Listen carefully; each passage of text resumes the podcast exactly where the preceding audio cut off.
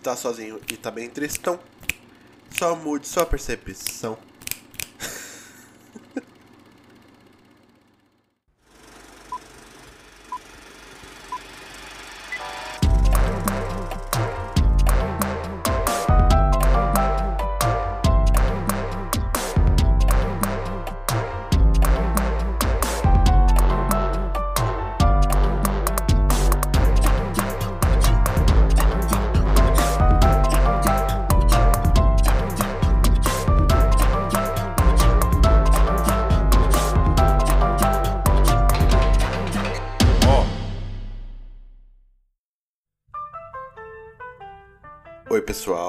Sou o André. E esse aqui é meu podcast para falar sobre como a arte e a vida conectam pessoas além da tela.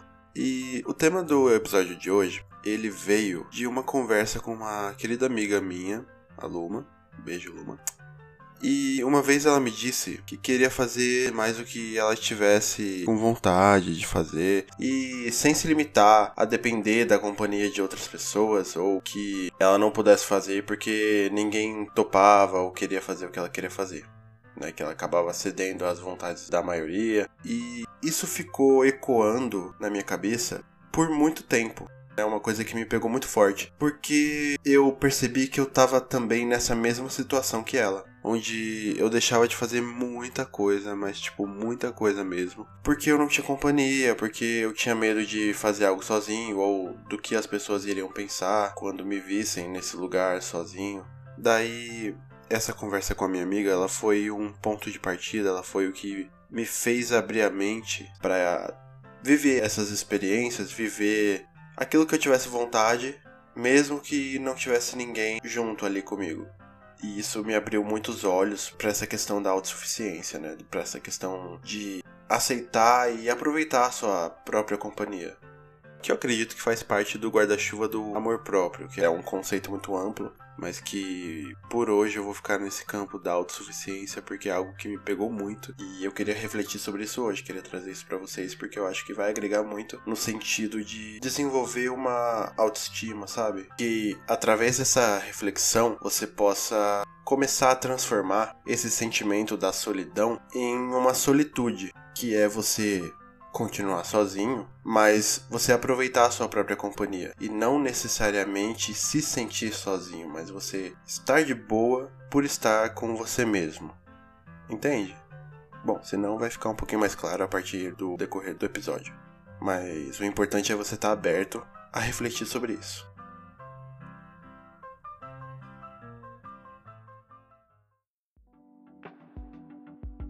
O amor próprio, ele é um apreço nutrido por si mesmo. Ou seja, ele é o reconhecimento do valor moral que você reconhece em si mesmo. Então é basicamente você aceitar as suas qualidades, seus defeitos, as suas conquistas, fracassos, escolhas e experiências de vida em sua totalidade, em sua plenitude. E que um dos grandes benefícios de quem se ama é compreender que ela está disposta a melhorar sem a interferência do orgulho e que tá tudo bem se ela errar, porque ela aprende que faz parte do processo para se tornar uma pessoa melhor. Só que Durante a minha pesquisa, eu li uma parte de uma definição sobre amor próprio que eu fiquei muito intrigado, que eu realmente não concordo, mas que eu queria trazer isso aqui para vocês. Essa pauta é bem interessante, que fala que foi conceituado tanto como uma necessidade humana básica, e até aí eu concordo. Realmente, a palavra necessidade é uma palavra forte, mas nesse contexto eu concordo, porque todo ser humano, ele precisa, sim, ele precisa se amar, mas enfim, vamos continuar aqui. Tanto como uma necessidade humana básica, como, aí é que piora, uma falha moral, semelhante à vaidade e ao egoísmo, sinônimo de presunção, egoísmo narcisismo. E nessa hora eu fiquei tipo, mano, que? Quem escreveu isso? Sabe? Porque essa visão tá muito distorcida. E aí eu quis trazer para vocês a diferença entre o amor próprio e o egoísmo. Porque se você parar para pensar um pouco, principalmente pessoas que tentam distorcer que a pessoa se amar é na verdade a pessoa se colocar num pedestal e se achar superior às outras pessoas. Só que isso é o egoísmo.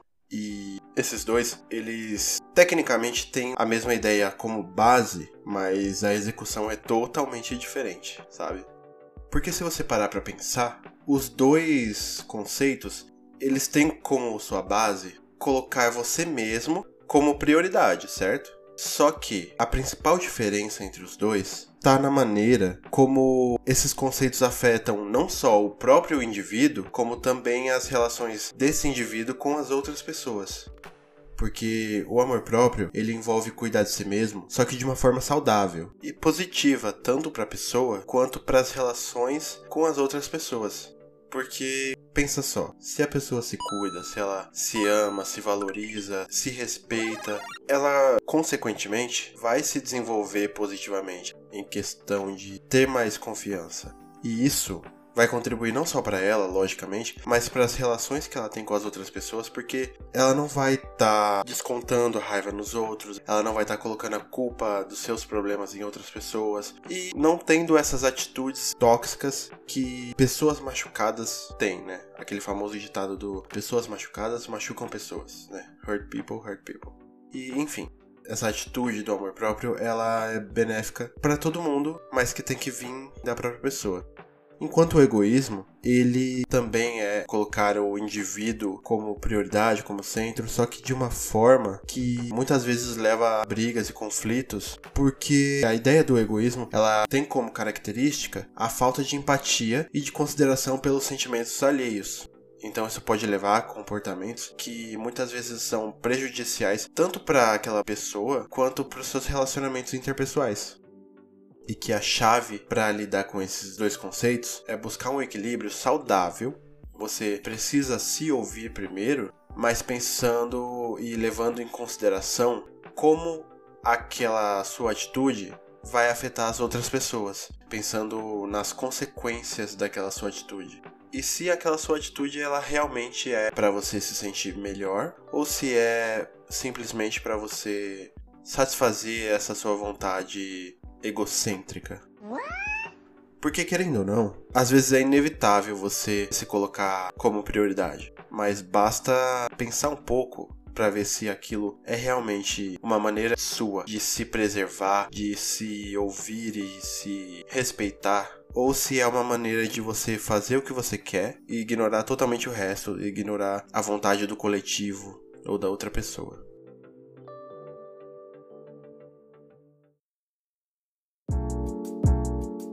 Um filme que me fez pensar muito sobre aproveitar sua própria companhia e aprender a se acolher foi o filme Comer, Rezar e Amar, que é um filme que eu acho que eu já vi umas três vezes, só que a primeira vez que eu vi eu era muito novinho, então eu não peguei tantas camadas assim. E que é um lado mais divertido, digamos assim, de revisitar obras que você já viu você olhar quando você tá num momento diferente e que você já se desenvolveu ao ponto de mudar o ângulo pelo qual você vê as coisas. E enfim, esse filme ele é muito bom porque só pelo nome você vê que tem três fases, né?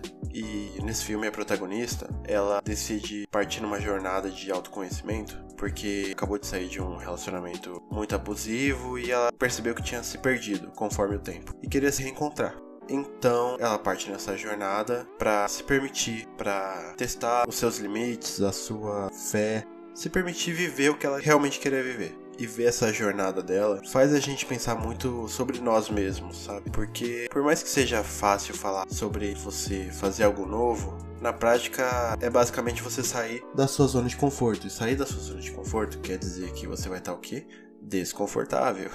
E ninguém quer se sentir assim desconfortável por mais que ele seja primordial para você evoluir. Porque procurar autodesenvolvimento, ele é um processo que não é confortável, nem um pouco, mas que traz muita satisfação, que traz muita verdade. E a verdade, ela pode doer, mas ela é libertadora. E eu acho que a mensagem principal do filme é que se permitir vai te trazer experiências boas, experiências ruins, mas que o importante é que você viveu aquilo para que, através da sua experiência, você adquira um conhecimento do qual você pode usar para decidir o que você quer da sua vida daqui para frente, baseado nas experiências que você já teve e nos ensinamentos que você já aprendeu. Se você quer ouvir a sua intuição, fazendo um link com o episódio passado, e ir em frente com aquela decisão ou não, se você quer se permitir e aprender o que tiver que aprender com aquilo. E por isso eu acho esse filme tão bonito. Fora o fato de acompanhar a Julia Roberts, logicamente.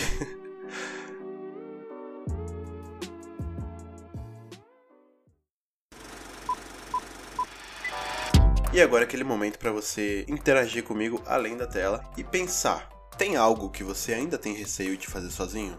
Ou algo que você já fez, do qual você não fazia antes por não ter essa companhia? E se sim, como você lidou com isso?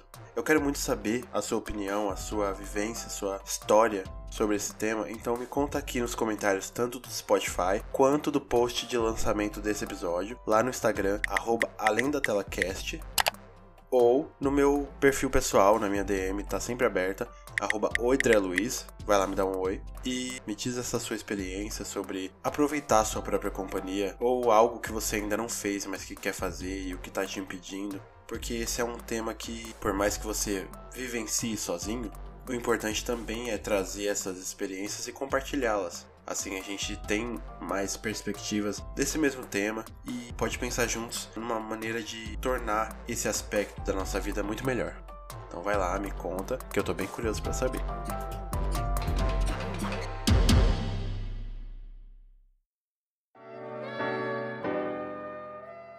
Daí então, desde aquela conversa com a minha amiga, eu fui adquirindo essa audácia, essa coragem de me permitir viver as coisas que eu queria fazer sozinho e de preferência sozinho, porque só assim eu acho que eu teria uma experiência única e verdadeira sobre aquilo, independente do que eu queria fazer. Então, comecei de leve, indo no cinema sozinho, que é uma coisa que eu sempre achei que era um programa, no mínimo, a dois, ou de grupo, sabe? Eu lembro até que quando eu era pequeno, eu olhava para alguém sozinho no cinema e pensava que era de certa forma, e entre muitas aspas, deprimente, sabe? Porque na minha cabeça eu tava tão enraizado que aquele era um programa para mais de uma pessoa, que quando eu olhava alguém sozinho eu pensava, mano, coitado, sabe? Só que eu me permiti viver isso e cara, foi tão bom. Foi uma experiência tão gostosa. Você fica confortável ali naquela cadeira macia, assiste o filme tranquilo, tem a sua experiência com aquela obra e é uma experiência totalmente sua, sabe? Não é uma experiência que você foi comentando com um amigo e ele acrescentou coisas da qual você não viu ou interpretou de uma maneira diferente da sua e as duas se agregaram, sabe? Não, você assiste e você tem a sua experiência, a sua vivência eu acho até que você se envolve muito mais profundamente, sabe? Porque é você interpretando aquilo sozinho. Mas enfim. A mesma coisa na balada. Inclusive no meu aniversário. Que. Falando isso em voz alta agora parece meio deprimente. Só que era uma balada muito diferentona. Meus amigos ou não queriam ou não podiam ir. Então, como eu entrava de graça, eu falei: quer saber? Se a experiência for ruim, pelo menos eu não paguei. Então eu fui e novamente eu me surpreendi, porque eu aprendi coisas muito boas. A principal que eu me lembro agora é que não preciso esperar ninguém, sabe? Eu posso ir a hora que eu quiser, voltar a hora que eu quiser. Não tem esse sentimento de que se eu me perder do meu grupo, eu vou estar extremamente aflito de querer achar ele de novo, porque não tem ninguém me esperando, não tem ninguém ali para cuidar de mim. Então, obviamente, você tem que respeitar os seus limites. E para isso você precisa saber os seus limites, né? Tá vendo o exercício de autoconhecimento? E que, por coincidência, uma ouvinte me mandou um áudio exatamente sobre isso, sobre respeitar limites. Então, vamos ouvir o áudio da querida agora. Oi, além da tela. Eu acho que quando a gente fala de amor próprio, a gente pode divagar por diversos subtemas, mas um que eu gosto bastante e que eu vejo muito amor próprio nisso é quando você identifica os seus limites e você começa a respeitar eles. E quando você vê pessoas do seu ciclo não respeitando, você começa a questionar se vale mesmo a pena ter essas pessoas com você. Você pode também questionar empregos, questionar hábitos. Se eles estão ultrapassando seus limites, por que, que eles estão fazendo parte da sua vida? E aí eu acho que entra muito do amor próprio nisso, de você começar a pensar mais em você mesmo, do que você gosta, o que você quer ter na sua vida, o que você não quer. Eu acho que um, um bom passo para você ter mais amor próprio é você olhar realmente no espelho, olhar para você, pensar quais são os seus limites e aí você começar a respeitar eles. E aí essa querida levantou esse ponto e me fez pensar muito em como a gente aprende isso durante a vida, sabe? Encontrando pessoas muito babacas e que se aproveitam da gente ser bonzinho demais ou ser prestativo demais. E isso é uma coisa que a gente vai aprendendo com o tempo, inevitavelmente, né? A gente sai de uma infância onde as pessoas que cuidam da gente tentam nos agradar de alguma forma e entra num mundo onde ninguém é obrigado a te agradar. Na verdade, vão haver muitas pessoas que vão tentar te desagradar de diversas formas possíveis e que você vai aprendendo ao longo da vida a impor limites.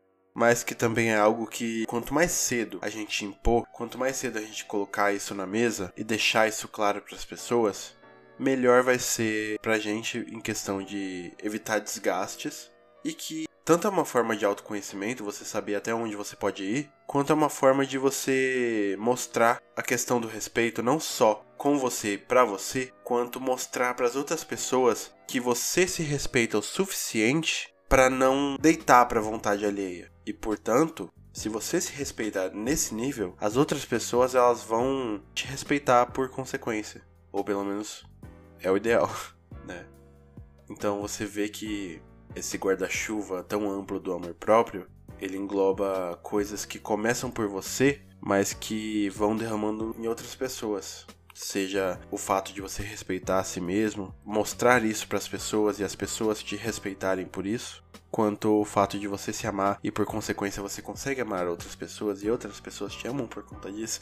Enfim, é nessas coisinhas que a gente percebe que o amor próprio ele não atinge só nós como indivíduos, mas também a quem a gente se relaciona. É benéfico para todo mundo.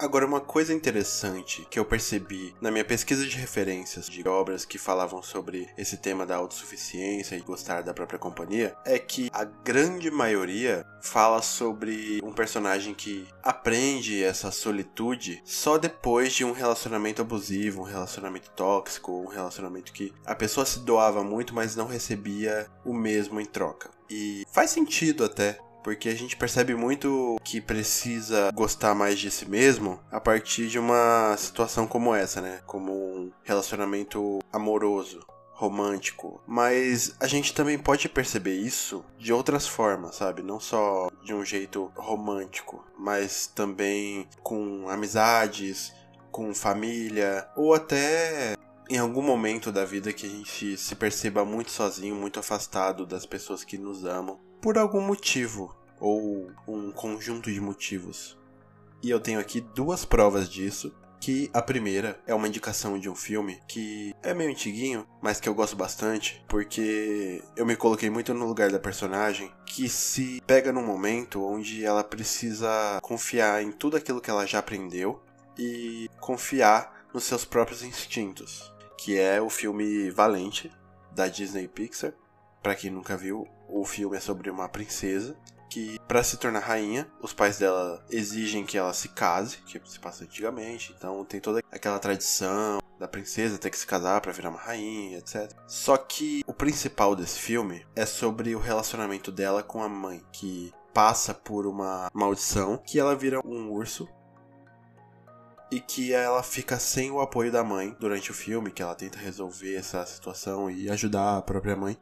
Mas só que eu me coloquei muito no lugar dela porque é muito a sensação de quando você tá saindo da adolescência e entrando na vida adulta, sabe? Um jovem adulto. Que é quando você não tem mais o amparo dos seus pais ali, ou pelo menos tem, mas não é aquela coisa tão supervisionada quanto era na sua infância ou na sua adolescência. De que é quando você começa a ter muito mais responsabilidade sobre aquilo que você tá vivendo. E que é o que ela passa no filme quando a sua mãe ela vira ela passa por essa maldição e acaba não conseguindo se comunicar de forma efetiva com a sua mãe. Então ela acaba tendo que tomar decisões muito importantes sobre o rumo daquela jornada. E eu me coloquei no lugar dela de que muito grande, sabe? Você ter que tomar tantas decisões que são importantes, mas que você não se sente preparado para isso. E aí entra a sua autocompanhia, entra todo o papo de você ter que lidar com a sua própria companhia no sentido de que você não vai ter mais um amparo daquele mentor, daquele guia, te dando apoio afetivo, emocional, você vai ter que tomar suas próprias decisões sobre a sua vida. E pode afetar ou não as outras pessoas à sua volta. E foi isso que esse filme me trouxe, sabe? Eu cheguei até a interpretar de uma maneira como se a mãe dela tivesse morrido e ela tivesse que tomar o cargo de mãe daquela família, já que ela tem o pai que, né, tão atento assim às questões da casa, ou no caso do castelo, ou dos filhos, que a gente vê sempre o pai como essa retratação de que ele não dá esse apoio tão emocional, sabe? Ou pelo menos em muitas obras antigas. Tudo bem que hoje em dia, graças a Deus, tá mudando isso. Só que nesse caso mesmo, o pai ele é meio não é nem ausente, mas ele é muito alheio à vivência do, dos filhos. Enquanto ela tem que cuidar dos dois irmãos mais novos, então ela se vê nesse papel de ter que tomar o lugar da mãe, que era uma pessoa controladora, mas também era uma pessoa muito responsável sobre todos à sua volta e sobre a rotina das pessoas. Então ela se vê muito nesse lugar. Dá uma sensação de que é como se fosse uma metáfora para a mãe ter morrido e aí ela ter que tomar as rédeas da situação. E isso acontece muito na nossa vida quando algum familiar muito importante que é próximo da gente parte, sabe? É uma sensação de desamparo e de um fardo muito grande que vem para suas costas de uma hora para outra. Mas é uma das interpretações que eu posso falar sobre isso em algum outro episódio que fale mais sobre luto enfim, responsabilidades. Mas o caso aqui, voltando, é sobre a autossuficiência. Então eu acredito que esse filme ele entra nesse assunto quando a protagonista, a Mérida, ou Merida, não sei como que fala exatamente, mas ela entra nessa jornada de ter que confiar mais em si mesma para poder tomar essas decisões e ter que se sentir mais confortável consigo mesma nessa jornada que é um autodesenvolvimento muito grande, de ter um fardo muito grande, ter responsabilidades muito grandes, sendo que ela tá a maioria das vezes sozinha.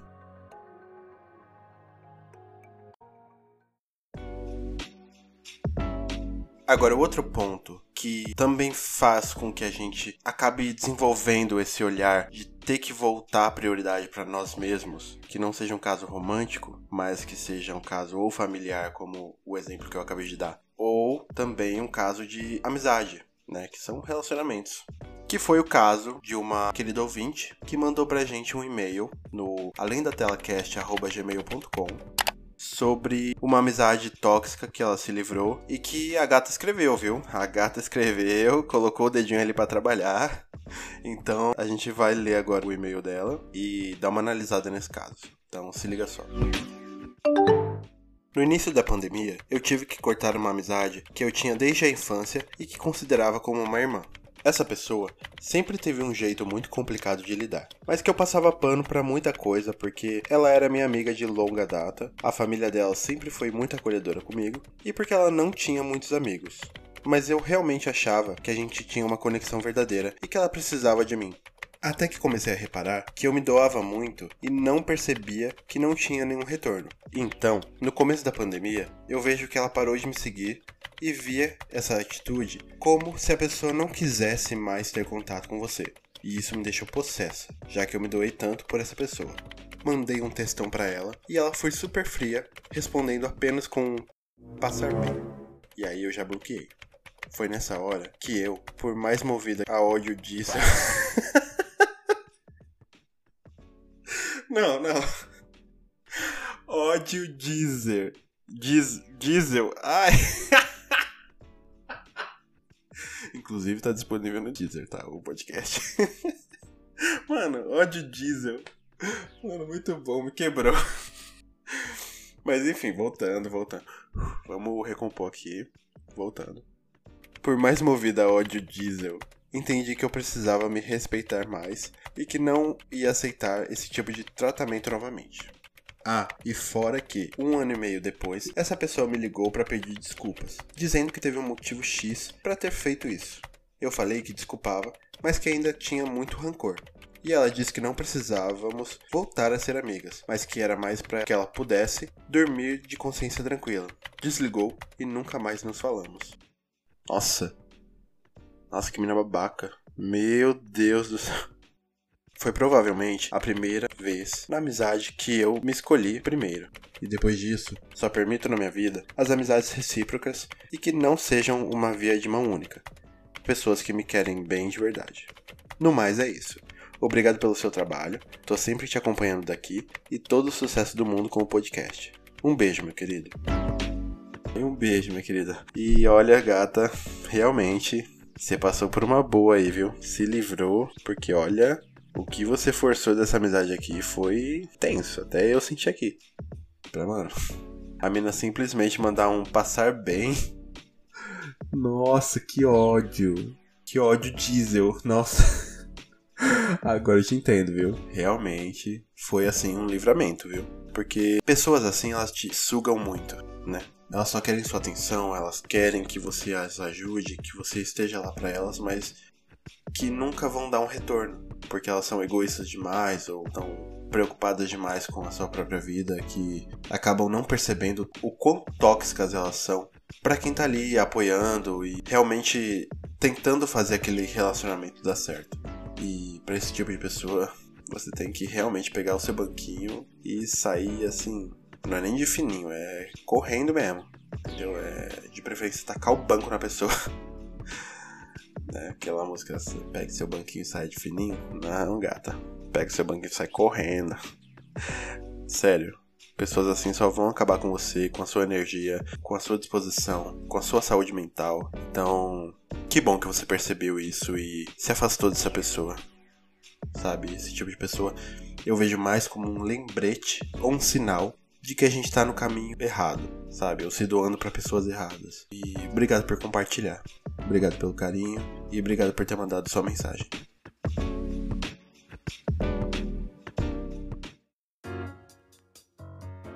Por fim, eu gostaria de bater na tecla de que a gente precisa mudar a nossa perspectiva. Afinal, estar sozinho não significa ou não deve significar que você também precisa estar solitário, mas que eu acho que é essencial que a gente se acostume com a nossa própria companhia, porque você mesmo é a única pessoa com quem você vai passar o resto da vida junto. Então, por que não fazer dessa a melhor companhia possível? E é claro que aí entra ajuda profissional, entra muita reflexão e autoanálise, mas que quanto mais cedo a gente encarar isso de uma forma positiva, mais leve vão ser esses momentos onde você vai se pegar só por você mesmo, porque você vai saber que isso faz parte da vida e que tá tudo bem. A solitude ela pode virar solidão e a solidão ela pode virar solitude porque são conceitos de uma mesma base. Mas a questão é como a gente encara isso.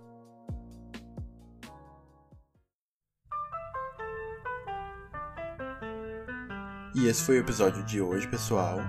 Se vocês gostaram, se vocês chegaram até aqui ou se te agregou de alguma forma, eu peço que por favor compartilhem no Instagram, nas suas redes sociais, me marquem no Stories, arroba Luiz, oi, vai lá me dar um oi. Também não esqueçam de ficar de olho no arroba além da tela cast para saber o tema dos próximos episódios e vocês participarem, tá? Mandarem os seus casos, perguntas, opiniões e indicações.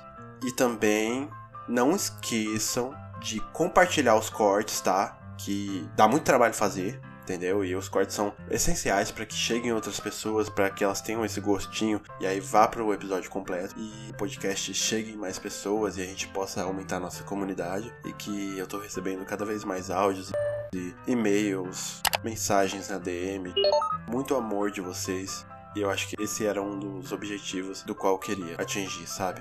fazer essa troca de experiências e de afeto. Então, por favor, compartilhem no Instagram, dá uma ajudinha nesse ponto, tá? Que a comunidade ela tem que acolher, mas também tem que ajudar, entendeu? E é isso, pessoal. Espero que tenham gostado. Um beijão e fui!